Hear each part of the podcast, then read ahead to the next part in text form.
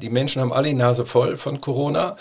Ähm, die Politik traut sich nicht mehr, die Menschen mit Corona äh, schlechten Nachrichten zu langweilen. Also wenn selbst Herr Lauterbach zurückhaltender wird, dann muss schon irgendwas passiert sein.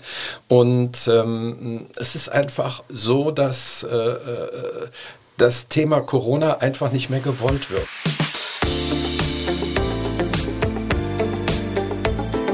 Talk mit K. Mit Sarah Brasak. Hallo, liebe Kölnerinnen und Kölner. Hallo natürlich auch an alle anderen, die zuhören. Im Podcast Talk mit K unterhalte ich mich mit interessanten Menschen aus dieser Stadt. Jeden Donnerstag um 7 Uhr morgens gibt es eine neue Folge. Die Tage werden kürzer, das Laub immer bunter, der Herbst ist jetzt offiziell da und damit auch der von vielen Expertinnen und Experten prognostizierte Anstieg der Corona-Zahlen, auch in Köln. Dass sich die Menschen bei kühleren Temperaturen wieder zunehmend in Innenräumen treffen, bietet dem Coronavirus deutlich bessere Chancen, um sich zu verbreiten. Mit dem Kölner Impfarzt Dr. Jürgen Zastrow, der im zweiten Pandemiejahr das Impfzentrum in der Kölner Messe geleitet hat, spreche ich in dieser Folge über die Corona-Lage in Köln und Deutschland. Wie blickt er auf das gerade zu Ende gegangene Oktoberfest, nachdem sich die Corona-Zahlen in München schon jetzt vervierfacht haben? Was sagt eine Inzidenz von mehr als 300 in Köln zum jetzigen Zeitpunkt über die kommende Welle aus? Und wie erfolgreich laufen eigentlich die Auffrischungsimpfungen in Köln? Bevor es zum Gespräch geht, hier aber noch ein Hinweis auf den Sponsor dieser Folge. Talk mit K wird präsentiert von der Sparkasse Köln-Bonn. Nachhaltig etwas bewegen. Bei Deine Welt Sparwochen vom 24.10. bis 4.11. mit coolen Aktionen für dich und dein Geld. Einfach auf sparkasse-kölnbonn.de slash los geht's gehen oder den Link in den Shownotes anklicken. Lieber Herr Zastro, herzlich willkommen zu Talk mit K. Es freut mich sehr, dass Sie als Kölner Corona-Experte erneut bei mir im Podcast-Studio zu Besuch sind. Ja, guten Tag. Ich freue mich auch, hier sein zu dürfen. Ich würde gerne mit einer persönlichen Frage einsteigen. Sie selbst waren ja im Juli mit Corona infiziert. Und da frage ich mich, wie ist die Erkrankung eigentlich bei Ihnen verlaufen? Nun ja, zunächst einmal äh, ist es schon bemerkenswert, dass es mir zwei Jahre gelungen ist, bei dem Kontakt mit Kranken und in den Impfzentren mich einigermaßen äh, aus dem Thema rauszuhalten und ich hatte ja nie was. Äh, aber äh, auf der Fahrt in den Urlaub in der Eisenbahn von Köln nach Frankfurt, wo in einer äh, einem bestimmten Zug nämlich keine Klimaanlage war und deswegen bei 35 Grad alle äh, Fenster auf Kipp waren und äh, äh, kaum jemand eine Maske getragen hat. In der Eisenbahn ist ja der Trick mit dem Essen. Ne? Wenn man isst, braucht man keine Maske tragen. Also isst jeder drei Stunden lang einen Apfel. Und ich habe äh, fast die ganze Zeit einen Apfel, äh, kein Apfel, ich habe fast die ganze Zeit hm, meine Maske getragen, habe aber tatsächlich zwischendurch auch mal was gegessen. Also von viereinhalb Stunden hatte ich vielleicht zehn Minuten keine Maske auf, aber das hat gereicht in dem Zug. Saß auch niemand unmittelbar neben mir, also der Platz neben mir war auch frei. Aber äh, da habe ich mich halt infiziert und bin dann halt im Urlaub am äh, äh fünften Tag ähm, in Ischia äh, äh, doch relativ massiv erkrankt und hatte halt äh, neben den Allgemeinzuständen, die so bekannt sind bei Grippe, äh, hatte ich halt eine heftig verlaufende Epiglottitis. Das heißt, ähm, äh, du kannst eigentlich gar nichts mehr schlucken und irgendwann schwillt das immer weiter zu und dann kommt die Luftnot und das ist ja alles nicht so schlimm, äh, wenn nicht die Angst wäre. Ne? Man hat das ja alles gelesen und auch Verläufe erlebt, und dann sitzt du irgendwo in Italien auf einem kleinen Dorf in, einem, äh, in einer gemieteten Wohnung und schließt dich da ein und denkst, was passiert denn jetzt hier und wie schnell? Äh, das ist eigentlich das Belastende. Ne? Und äh, ich habe dann tatsächlich da fünf Tage streng im Bett gelegen, habe mich auch weitere zwei Tage, bis ich halt negativ getestet war, dann noch in dem Zimmer aufgehalten und äh, bin dann nach Hause gefahren, weil der Urlaub vorbei war. Ne? Ja, der Urlaub war nicht nur vorbei, sondern auch gelaufen. So klingt das. Wie lange hatten Sie insgesamt äh, da noch Beschwerden? Ähm, ich muss tatsächlich sagen, ich hatte einen fulminanten Verlauf. Also in der Erkrankung ging es mir nicht so gut und war aber danach, nach weiteren drei, vier Tagen, nachdem ich freigetestet war, ziemlich normal drauf. Also am Tag nach meiner Freitestung, ich gehe gerne spazieren, bin ich zehn Kilometer gelaufen. Also das war jetzt nicht so das Thema. Wir haben uns ja zuletzt miteinander unterhalten vor Ihrer Infektion, nämlich ich sag mal, ich habe jetzt nicht nachgeguckt, äh, könnte aber Mai gewesen sein. Wir haben jetzt Anfang Oktober, das heißt der Herbst steht nicht nur vor der Tür, er ist auch schon da und die 7-Tage-Inzidenz, die steigt in Köln. Am Samstagmorgen lag der Wert laut Robert-Koch-Institut bei 362, am Vortag noch bei 330. Also man merkt, äh, es geht nach oben. Neuere Zahlen liegen mir jetzt nicht vor. Nach diesen verlängerten Wochenenden, das kennen wir jetzt schon auch aus den letzten Jahren, ähm, da liegen diese Zahlen sozusagen erst mit einer großen Verzögerung vor. Ich gehe aber mal davon aus, dass der Trend auch weiter nach oben ähm, geht. Befinden wir uns in Köln jetzt unmittelbar vor einer neuen Herbstwelle oder sind wir schon mittendrin? Stehen wir am Anfang? Wie würden Sie das jetzt als Experte beschreiben? Nun ja, äh, äh, auf See gibt es Wellen und äh, ja, man kann das durchaus als neue Welle ähm, bezeichnen, wobei ich eigentlich den Schwerpunkt auf neu legen möchte. Denn das Virus mutiert. Und womit wir es jetzt zu tun haben, ist halt eine neue Situation. Ähm, ich erinnere daran, am Anfang hätten wir mit einer Inzidenz von 330 Köln abgeschlossen. Das, und haben das auch. Das machen wir jetzt aber nicht. Ähm, die Inzidenz ist wesentlich höher, weil das Virus, die Variante, die wir jetzt haben, ist sehr viel ansteckender, äh, betrifft sehr viel mehr Menschen. Dafür ist sie aber auch, Gott sei Dank, etwas harmloser.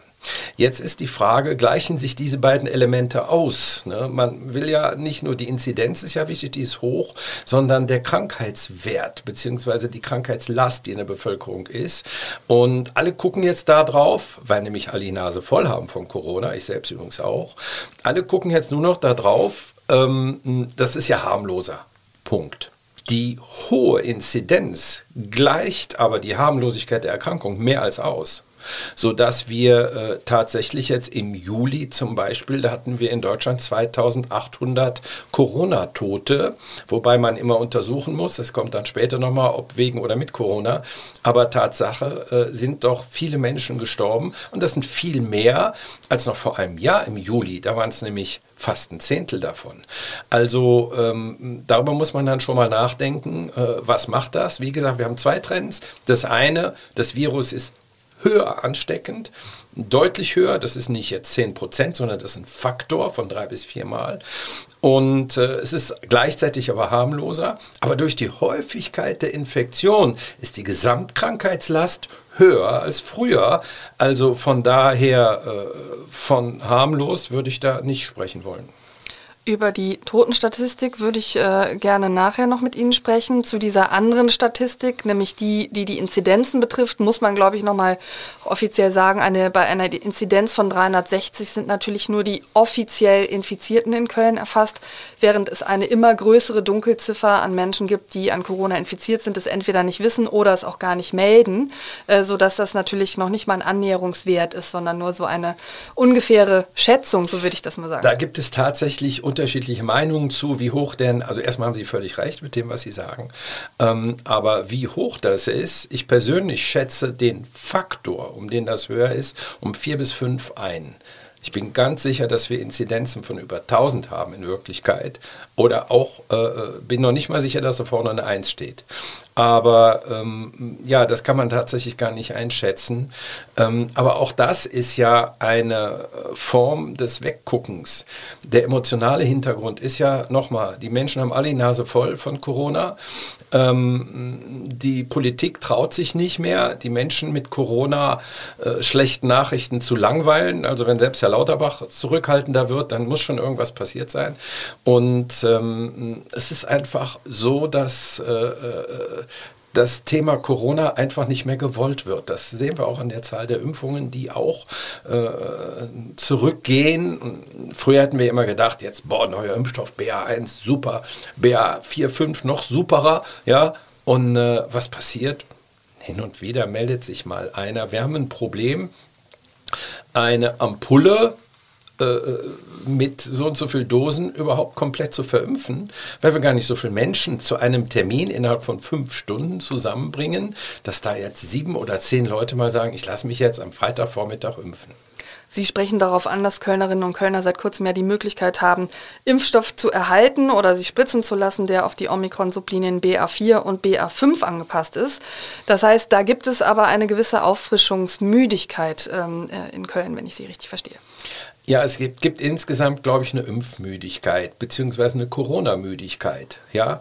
Ähm, alles, was neu ist, auch an Bedrohung, da hat man erstmal Angst.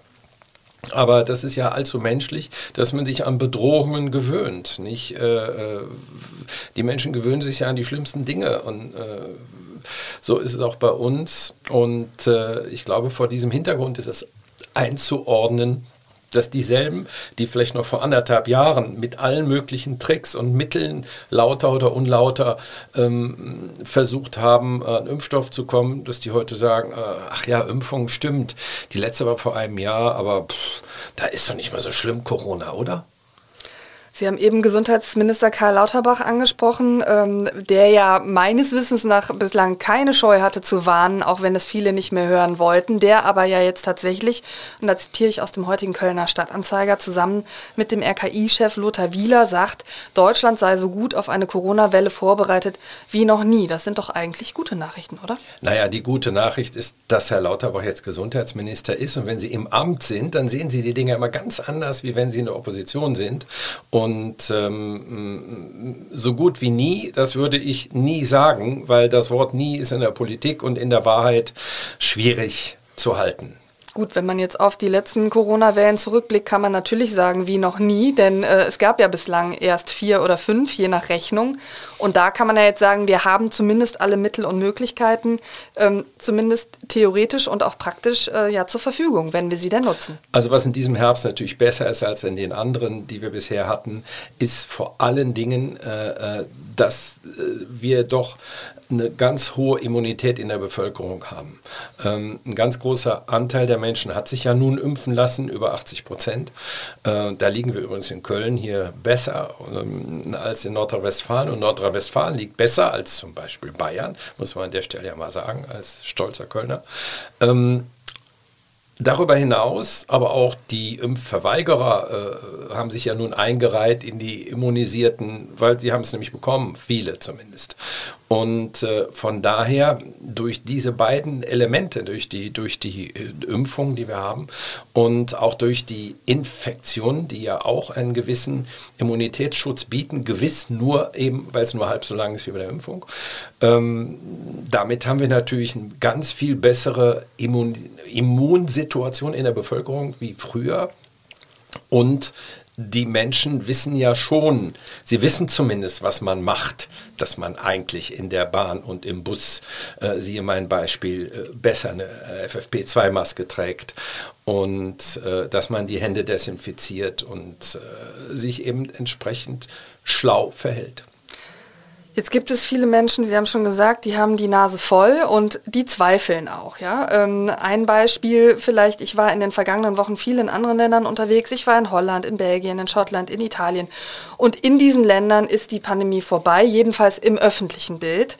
Also dort trägt niemand mehr Maske, weder ähm, in der Bahn noch natürlich in Restaurants. Das ist ja hier jetzt auch schon länger nicht mehr üblich.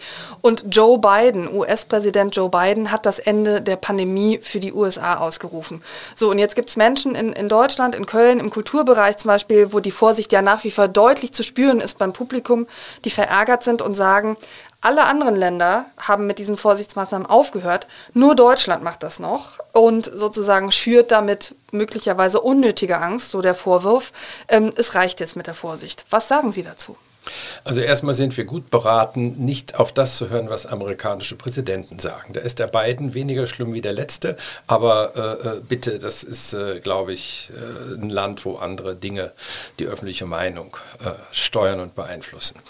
Ähm, ein Beispiel, ich war jetzt gerade im Urlaub, ich wollte noch einmal Urlaub machen, ohne krank zu sein. Äh, ich war segeln in Nordnorwegen, also ganz weit oben, 9 Grad, war toll. Wenig Menschen, vermutlich? Ja, auf dem Segelschiff äh, waren wir halt zu sechst und wir haben uns allerdings tatsächlich äh, alle natürlich bei der Einschiffung äh, äh, getestet und auch während der Tour nochmal. Also da war Gott sei Dank nichts. Aber ähm, da hängt ein tolles Bild. Wer mal in Norwegen war, weiß das vielleicht. Es gibt so einen Fels, da geht es 1000 Meter runter. Da können Sie bis an die Kante herangehen. Oben ist so ein Plateau. In Deutschland wäre dieser Fels abgesperrt mit einem ganz hohen Zaun und wenn dann überhaupt nur mit äh, Glaswänden und Eintritt. Die Norweger sind da anders drauf. Die sagen, wer da runterfällt, ist anscheinend zu weit nach vorne gegangen. Ja, die äh, setzen halt mehr auf Eigenverantwortung. Und ich glaube, das ist in den anderen Ländern eben. Äh, und äh, der Fall. Und natürlich äh, kriegen die Politiker sind nicht dumm, die kriegen ja auch mit, dass das Wertepublikum einfach von Corona müde ist, im wahrsten Sinne des Wortes. Und äh, das ist eine unterschiedliche Einschätzung. Die Inzidenzen und die Risiken sind überall die gleichen. Aber die Menschen gehen eben ganz unterschiedlich damit um. In Europa essen wir verschieden in verschiedenen Ländern. Wir fahren, äh, wenn man so rumfährt, auch unterschiedlich Auto und äh, äh wir gehen auch unterschiedlich mit den Risiken von Krankheiten um. Und äh, jetzt neigt der Deutsche natürlich generell äh, äh, zur Regelhaftigkeit. Und äh, das äh, hat zwei Elemente, nämlich einmal den Regelgeber, ne, der sehr regelfreudig ist in Deutschland. Dieses Land wird ja von Juristen regiert. Und da hat natürlich äh, der Politiker immer Angst, mit irgendwas erwischt zu werden und den Regelnehmer, weil äh, äh, die werte Bevölkerung, wenn wirklich mal was passiert, ist man ja sofort so drauf und sagt, wer ist da eigentlich schuld? Also ich auf keinen Fall, da muss einer schuld sein und zwar der, der die Verantwortung hat. Naja, die Verantwortung für sich trägt man immer noch selbst und äh, von daher würde ich mir eigentlich wünschen, so als äh, engagierter politischer Mensch, dass wir alle so weise sind, dass wir uns selber zu schützen wissen. Ähm, das ist aber nicht so. Und jetzt ist die Frage, überlässt man äh, den Einzelnen äh, seinen emotionalen Fehlverhalten und Fehleinschätzungen oder äh, wird der Einzelne zwangsbeglückt, indem man ihm sagt, pass mal auf, du trägst jetzt hier eine Maske, weil du steckst ja auch andere an. Das ist tatsächlich eine politische, letztlich aber auch eine ethisch-moralische Frage, die die verschiedenen Länder und die verschiedenen Parteien auch in den Ländern unterschiedlich beantworten. Wie ist denn Ihre persönliche Meinung? Sind die anderen Länder also einfach unvernünftiger im Gegensatz zu Deutschland? Nochmal, wir sind, der Mensch ist ein emotionales Wesen, wir verhalten uns emotional. Und diese Emotionalitäten des Einzelnen formulieren sich ja in der Gruppe, ob das jetzt äh, der Arbeitsplatz ist, die Familie oder äh, eine politische Partei. Und ähm, von der Logik her wäre es logischer, sich zu schützen, um ähm, äh, Unbill, wie man so schön sagt, zu vermeiden. Ähm, das machen wir aber nicht mehrheitlich. Äh, in unterschiedlicher Weise äh, generieren wir da Fehlverhalten, von Land zu Land verschieden. Ich halte es für falsch, aber kaum reformierbar und äh, menschlich auch irgendwo verständlich. Aber richtig ist es leider trotzdem nicht. Sie haben vorhin schon äh, genannt die Zahl der Toten in diesem Sommer in Deutschland. Das ist ja auch eine ähm, Statistik, mit der ähm, argumentiert wird für Vorsichtsmaßnahmen in Deutschland, zum Beispiel eben auch von Karl Lauterbach. Allerdings ähm, ist das sozusagen die Diskussion, die geführt wird darüber, die Frage, ob die Menschen in dieser Statistik an oder mit Corona gestorben sind. Also war Corona die Ursache für den Tod oder sind sie an Herzversagen gestorben, hat, waren aber gleichzeitig Corona infiziert, was ja ein bedeutender Unterschied ist. Ist es nicht ein Versäumnis in dieser Statistik, dass man das eigentlich nicht genauer herausfiltern kann, weil das ja wirklich ein erheblicher Unterschied ist? Oder würden Sie sagen, das geht gar nicht ähm, seriös? Naja, diese Statistik ist genauso wenig wert wie die äh, Inzidenzzahlen, ne, weil wir die ja schon nicht kennen. Und Sie haben natürlich völlig recht, wenn die Inzidenz höher ist, und setzen wir mal voraus, wir haben jetzt eine Inzidenz, ich sage mal irgendeine Zahl von 1500, äh, dann ist das zehnmal so wie vor einem Jahr.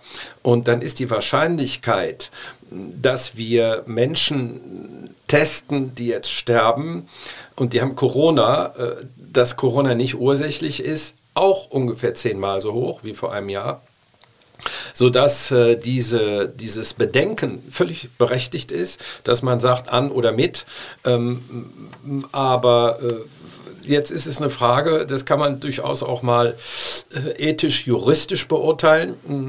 Die äh, Gesetzgeber, der Gesetzgeber sagt, dass die Gesundheit ist das höchste Gut des Menschen und das wird nicht relativiert. Das heißt, für die Rettung eines Menschenlebens gibt es keine Bewertung.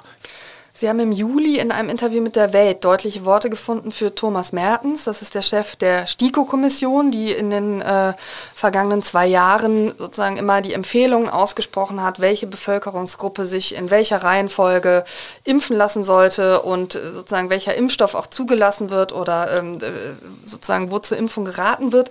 Sie haben gesagt, das Unterlassen von Impfungen, schöne Grüße an Herrn Mertens, kostet Menschenleben und damit habe ich ein Problem. Was hatten Sie damals an Herrn Mertens kritisiert? Kritisiert? Nun ja, äh, erstmal, also, Herr Mertens tut mir natürlich leid. Äh, also ich halte Herrn Mertens persönlich für eine integre Persönlichkeit und äh, er ist wirklich, äh, das habe ich vielleicht ein bisschen auch jetzt hart formuliert, äh, er ist wirklich bemüht, äh, natürlich und erkennbar bemüht, seine Aussagen, die seines, seiner Ständigen Impfkommission so zu fassen, dass sie belastbar sind und zutreffend sind. Ich habe aber vor Ort als Umsetzer ein ganz anderes Problem. Ich habe nämlich einen ganz anderen Handlungsdruck und den hatten wir vor allen Dingen am Anfang. Jetzt haben wir ein bisschen mehr Zeit, aber am Anfang hatten wir diese Zeit nicht. Und da hätten wir uns natürlich Empfehlungen gewünscht, die zeitnäher an der Lage sind.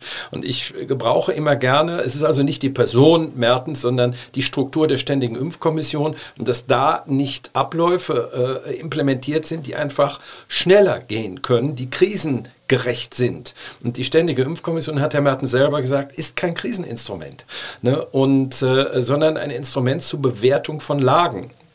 Und äh, wir hätten aber äh, da äh, was gebraucht, was auf die Krise äh, krisenartig reagiert. Ich habe gerade dieses Beispiel auch nochmal gesagt von der Feuerwehr, die vor brennendem Haus steht. Äh, da mache ich mir keine Gedanken über die Wasserqualität, ob das äh, sozusagen qualitätsgesichert und standardisiert ist, sondern der Brand muss gelöscht werden. Und genau die Situation hatten wir ja auch bei Corona. Da mussten wir handeln und wir haben ja viele Empfehlungen. Wir haben ja wirklich wirklich nichts falsch gemacht. Wir haben einfach das, was die STIKO danach beschlossen hat, einfach schon mal sechs Wochen vorher gemacht. Und äh, so war es halt gemeint, äh, wir hätten eine größere Rechtssicherheit gehabt damals, hätten wir diese Empfehlungen, die ja alle richtig waren, früher bekommen. Es geht led lediglich um den Zeitpunkt. Und äh, äh da gab es ja auch Interviews, äh, das ist, glaube ich, auch der Ständigen Impfkommission selber klar und bewusst, dass dieses Beharren auf äh, Zuverlässigkeit der Aussagen Zeit kostet, aber diese Zeit kostet in der Krise Menschenleben. Das war denen auch klar. Das ist also insofern auch nichts besonders Überraschendes.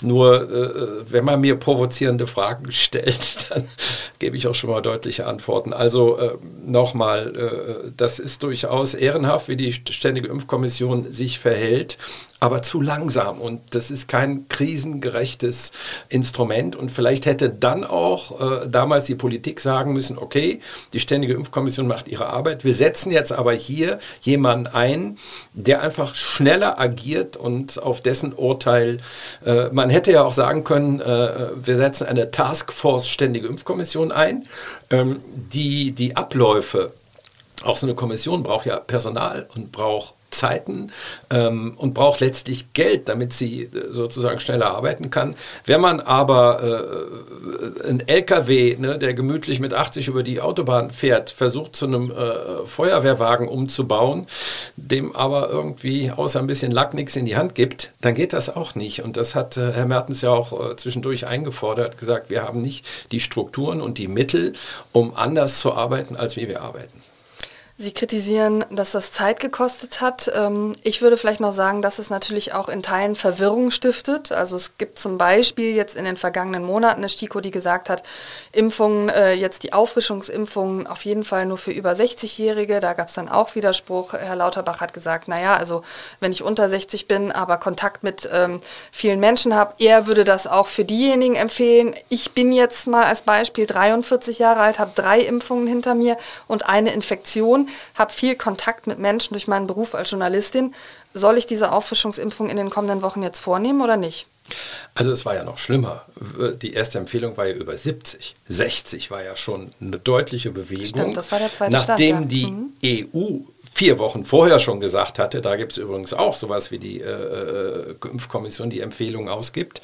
Äh, äh die EU war übrigens immer vier Wochen schneller wie wir, so im Durchschnitt in der Krise. Auch da kann man nochmal drüber nachdenken. Ähm, und dann hat man gesagt, 60, diese starren Grenzen sind eine Empfehlung, sie sind aber, da Medizin immer den Einzelfall betrachtet, sind sie nicht einzelfalltauglich, sondern im Einzelfall geht, gilt es einzuschätzen, welches Infektionsrisiko hat der Einzelne. Und dieses Infektionsrisiko setzt sich zusammen aus verschiedenen Aspekten. Das ist eben erstmal das Gesundheitliche. Wie krank ist denn einer? Welche Vorerkrankungen bringt der mit? Das ist äh, das gesundheitliche persönliche Risiko. Dann aber, wie bei Ihnen zum Beispiel, die Exposition. Ne? Also wenn ich einen Beruf habe, äh, ich will jetzt gar nicht mal den Journalisten, äh, der hat ja häufig, schätze ich zumindest, mit eher gesunden Menschen zu tun. Aber nehmen Sie mal den Krankenpfleger oder den Altenpfleger. Äh, ne? Ich ich habe heute eine Altenpflegerin da gehabt als Patientin mit Long-Covid. Da ist Covid als Berufserkrankung anerkannt, weil sie hat sich tatsächlich in ihrer Arbeit geholt. Und ähm, also das berufliche Risiko ist äh, nicht zu unterschätzen und es gibt natürlich auch das soziale Risiko. Ne?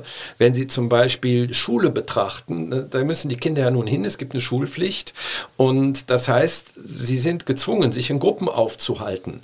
Ähm, auch als Lehrkraft übrigens. Ja, genau. Ne? Und äh, äh, wobei das ja dann wieder eher ins berufliche Risiko fällt. Aber ähm, ich will sagen, es gibt da neben dem beruflichen auch noch die Sozialkontakte. Und äh, auch da sind sie ja durchaus exponiert. Ähm, so und äh, die Münchner haben ja gerade jetzt Oktoberfest gefeiert.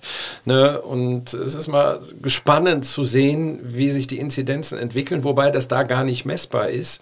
Weil wenn Sie überlegen, dass 70 Prozent der Oktoberfestbesucher aus dem Ausland kommen und äh, davon wiederum ungefähr ein Drittel aus Italien und sehr viele neuerdings, ich habe das in Interviews gehört, aus Amerika, das können Sie ja gar nicht nachverfolgen. Wer wohin fährt und wie hoch die äh, Infektionsrate dann da gewesen ist.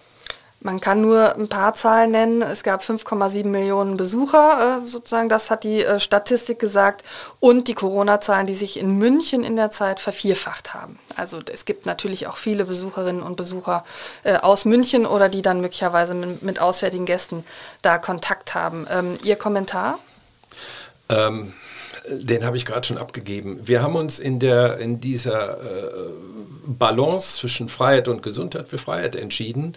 Und wobei, äh, also ich war auch schon auf dem Oktoberfest, ich feiere auch gerne. Mit Freiheit hat das nichts zu tun, sondern äh, äh das, ab und zu macht es ja auch mal Spaß, ein bisschen Gas zu geben.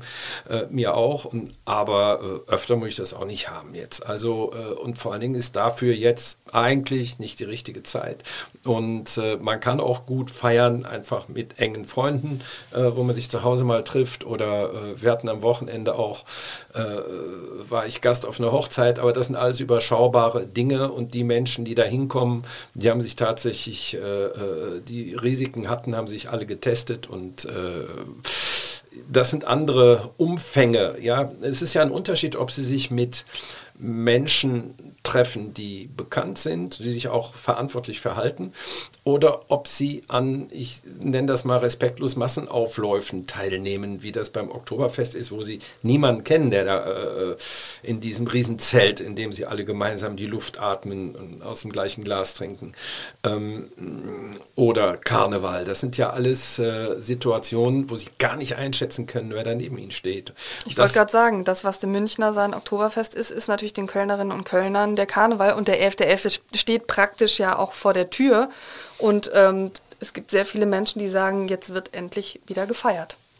Ja, dann sollen die doch feiern und das Risiko eingehen zu erkranken. Und äh, äh, die anderen, die sagen, naja, mir ist das Risiko aber zu hoch, äh, die sind gut beraten, dann vielleicht nicht zu feiern oder nicht in dieser Form zu feiern. Und äh, ist ja gar nichts gegen das Feiern zu sagen, aber äh, wir müssen unser Verhalten anpassen. Wenn wir weniger Gas haben, müssen wir weniger heizen, ja, und äh, vielleicht weniger häufig die Fenster aufreißen.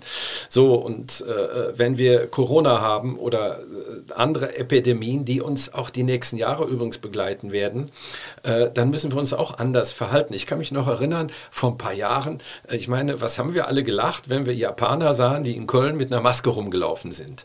Habe ich mir gedacht, ey, mal die doch wenigstens bunt an, dann ist die schön, aber ist doch gar kein Karneval. Ne? Aber die haben halt in diesem, in diesem Feld Freiheit, Gesundheit, entscheiden die sich für Gesundheit, weil die mehr Angst haben vor Krankheit als Angst vor äh, einem Feierloch. Ja, und äh, das sieht der Kölner natürlich anders, deswegen lebe ich ja gerne hier in der Stadt, aber äh, äh es ist ja tatsächlich ähm, eine, eine schwierig auszuhaltende Entscheidung als Arzt, wenn ich sehe, dass die Menschen sagen, pff, ach ja, da ein bisschen Krankheit, klar sterben welche, ich ja sowieso nicht, sind ja andere und äh, äh Long Covid, ja, ja, wird schon nicht. Ja, aber äh, dann die Menschen, die ich in den Praxen sehe, ich habe jetzt heute Vormittag äh, 40 Leute gesehen in meiner Praxis, davon hatten 10 Long Covid. Und äh, äh, nur die Hälfte war deswegen da, die anderen haben das dann so erzählt. Und, ähm, Was erzählen die und wie alt sind die? Die Menschen mit Long-Covid, interessanterweise, sind eher jünger. Das sind nicht die Alten, sondern äh, das ist eher so, so äh, Mittelalter, also ich sag mal 30 bis 50 ja, oder 55 auch. Äh, und ähm, klar, das sind natürlich auch Menschen, die voll im Leben stehen und die an sich selber andere Anforderungen stellen. Und äh, äh ich selbst bin jetzt ja äh, ein alter Knacker schon mit 67. Also wenn bei mir irgendwas nicht funktioniert, ja, voll normal. Ich wundere mich eigentlich immer, wie gesund ich noch bin. Und äh, wenn man älter wird, lernt man halt jede Menge Ärzte kennen, die man vorher nicht kannte.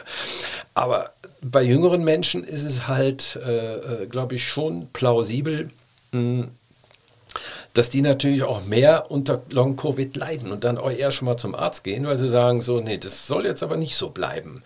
Und wo der krankheitsgestellte ältere Mensch äh, eher sagt, naja, das ist eben so, kann ich eben mal nichts riechen. Das heißt, jemand, der mit 70 Corona hatte und danach monatelang schlapp ist, wird vielleicht eher sagen, das liegt vermutlich an meinem Alter, während der 35-Jährige denkt, hm, da kann irgendwas nicht stimmen. Das heißt, es gibt möglicherweise mehr Long-Covid-Fälle bei den Seniorinnen und Senioren, die gar nicht festgestellt werden? Äh, das kann durchaus so sein. Wir haben ja gerade schon über Dunkelziffern gesprochen und die gibt es natürlich auch hier. Aber man muss das auch nochmal benennen. Ähm, die äh, Wahrscheinlichkeit, Long-Covid zu kriegen, liegt bei 15 Prozent. Das ist ja jetzt nicht nichts. Ja? Also jetzt überlegen Sie mal, äh, wenn 15 Prozent aller Flüge abstürzen würde, das wäre blöd. Ja? So und wir hatten vorher übrigens bei der Delta-Variante, äh, äh, war diese Zahl noch viel höher. Äh, da lag die bei 35 Prozent. Und äh, das ist was, ähm, was man schlecht erkennt, wenn man den Kopf in den Sand steckt. Was weiß man denn darüber? Also kann man zumindest sagen, dass ähm, das Risiko einer Long-Covid-Erkrankung sinkt, je häufiger man geimpft ist und je öfter man schon infiziert war? Nein, leider nicht, äh, sondern wer es bekommt, bekommt es mit allen Konsequenzen. Ja, äh, äh, das heißt, ähm, wenn Sie Covid kriegen, ist die Wahrscheinlichkeit mit der aktuellen äh, Virusvariante geringer zu sterben. Das ist richtig. Es ist auch geringer, schwer zu erkranken. Das Risiko ist auch relativ geringer, Long-Covid zu haben. Aber das wird durch die hohe Inzidenz mehr als ausgeglichen oder aufgefressen, sage ich immer, ähm, sodass also die Wahrscheinlichkeit für die Gesamtbevölkerung, äh, was jetzt die Krankheitslast angeht, mindestens gleich hoch ist oder heute sogar noch höher wie früher. Und letztlich finden wir uns alle damit ab, eigentlich den Weg zu gehen, den die Schweden von Anfang an gegangen sind, nämlich gesagt haben, äh, wir warten einfach die Durchseuchung der Bevölkerung ab und machen so lange gar nichts. Denen sind aber zwischendurch so viele Leute gestorben, dass sie das politisch nicht durchgehalten haben. Das heißt, die Schweden haben dann nach einigen Monaten eingelenkt und haben gesagt, nee, nee, also jetzt machen wir doch was, Masken und Impfen. Und denn das wird too much äh, hier mit den Todesfällen und mit den schweren Verläufen.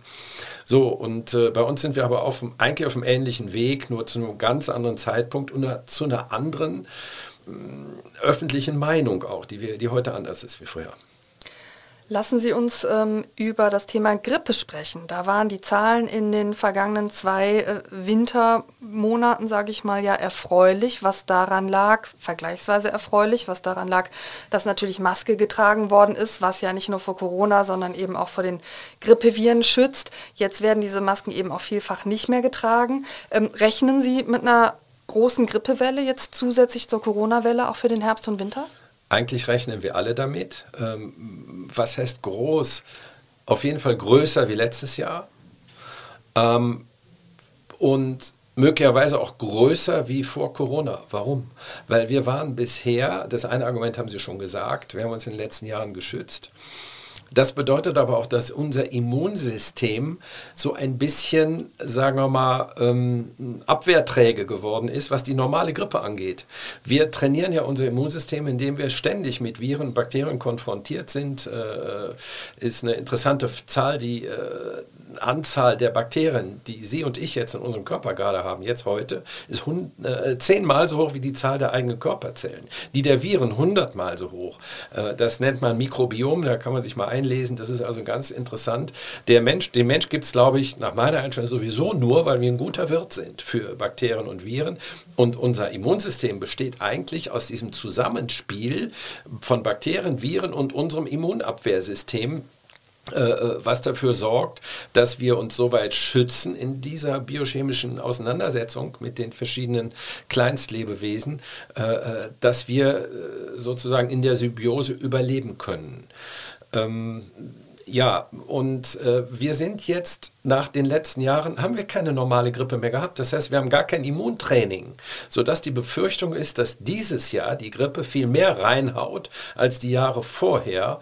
Und äh, das bleibt jetzt abzuwarten. Insofern äh, für das Risikopersonal auf jeden Fall der dringende Rat zur Grippeschutzimpfung. Kann man übrigens am gleichen Tag machen wie die äh, Corona-Auffrischungsimpfung. Es wird ja sogar schon geforscht an einer Doppelspritze, sage ich mal, dass man einen Peaks bekommt und damit gegen Corona und gegen die Grippe, Grippe geimpft wird, habe ich gelesen. Äh, ja, das ist richtig. Äh, das ist aber noch nicht so weit. Die Amerikaner forschen daran. Äh, das wird 23 kommen. Man sagt im Herbst, da aber alle bemüht sind, möglichst viel Geld zu verdienen in diesem Bereich, wird das sicherlich schon vorher sein. Ähm, aber eigentlich so zwingend ist das nicht nötig, weil wir sprechen über einen Pix. Im Moment würde es also zwei Pixe geben, ja, und die Pixe, äh, je nachdem wer sie macht, also bei mir merkt man sie, glaube ich, wie man munkelt, nicht mehr. Ähm, also so what, ja, und dafür jetzt ein Impfstoff, der jetzt gerade mal wieder das Dreifache kostet, schätze ich, wie der letzte ähm, zu generieren, äh, da fragt man sich äh, wieder Mittelallokation, wie viel Geld gebe ich denn aus dafür, dass ich einen Pix spare, denn machen können sie das heute schon. Immunsystem ist sozusagen nicht mehr im Training oder auch geschwächt, muss man ja sagen, weil wir uns stark dann auch vor Risiken geschützt haben. Jetzt kommt ja der Herbst mit den kühlen Temperaturen, die ja auch noch kühler gefühlt sein werden, weil viele Menschen jetzt freiwillig oder notgedrungen deutlich weniger heizen werden. Ähm, wie können wir unser Immunsystem jetzt eigentlich stärken? Was ist Ihr ärztlicher Rat? Indem wir deutlich weniger heizen. Nein, also Scherz beiseite, es ist ja tatsächlich nicht so ganz ungesund. Äh, äh, sich auch mal mit Temperaturwechseln zu befassen und zu beschäftigen. Ja? Und äh, meine äh, Nordnorwegen-Tour, da war es äh, ziemlich eisig. Äh, ich war aber nicht krank und äh, fühlte mich immunologisch eigentlich gestärkt, daraus zurückzukommen, äh, weil gerade dieses auch Temperaturtraining kann ja durchaus auch einen positiven Effekt haben. Ähm, was eben ganz schlimm ist, auch immunologisch schlimm, ist im T-Shirt in überheizten Räumen mit wenig Lüftung zu sitzen sitzen. Ja? Und deswegen ist es, äh, äh, ich finde es nicht ganz ungesund, ehrlich gesagt, äh, die Raumtemperatur nicht allzu hoch zu halten, äh, ob sie jetzt äh, von 22 auf 21 Grad oder wie bei uns auf 18 oder 19 Grad äh, runtergeht. Ne? Sie sehen mich im Pullover sitzen und im T-Shirt, mir ist nicht kalt. Ja? Die Frage ist doch tatsächlich, ob wir uns im Winter mit dünnen Klamotten rumlaufen müssen. Die Menschen sind früher im Winter mit Fellmänteln rumgelaufen, was angemessen war. So, und ähm, ich glaube, dass wir durch Absenkung der, der durchschnittlichen Zimmertemperaturen, wenn man das richtig macht, ist das ein Immuntraining. Ich sehe das nicht so fatalistisch. Herr Zastro, ich nehme mit, gerne an die kalte, frische Luft, ähm, sich dabei gut einpacken, im Wohnzimmer einen Pullover gerne anziehen. Das ist allemal besser, als bei Heizungsluft im T-Shirt im Wohnzimmer zu sitzen. So hatte ich das auch noch nicht betrachtet, dass das mein Immunsystem trainiert. Vielen Dank für das Gespräch. Sehr gerne.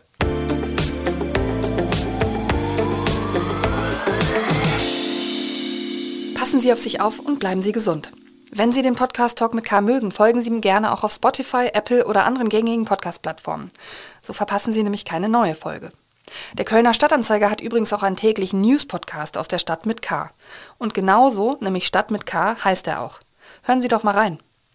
Ich freue mich auch, wenn Sie mir schreiben, falls Sie Lob oder Kritik loswerden oder aber einen Talkcast vorschlagen möchten.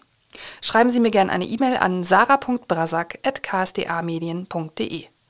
Bis zum nächsten Mal sage ich Danke, Tschüss und auf Wiederhören.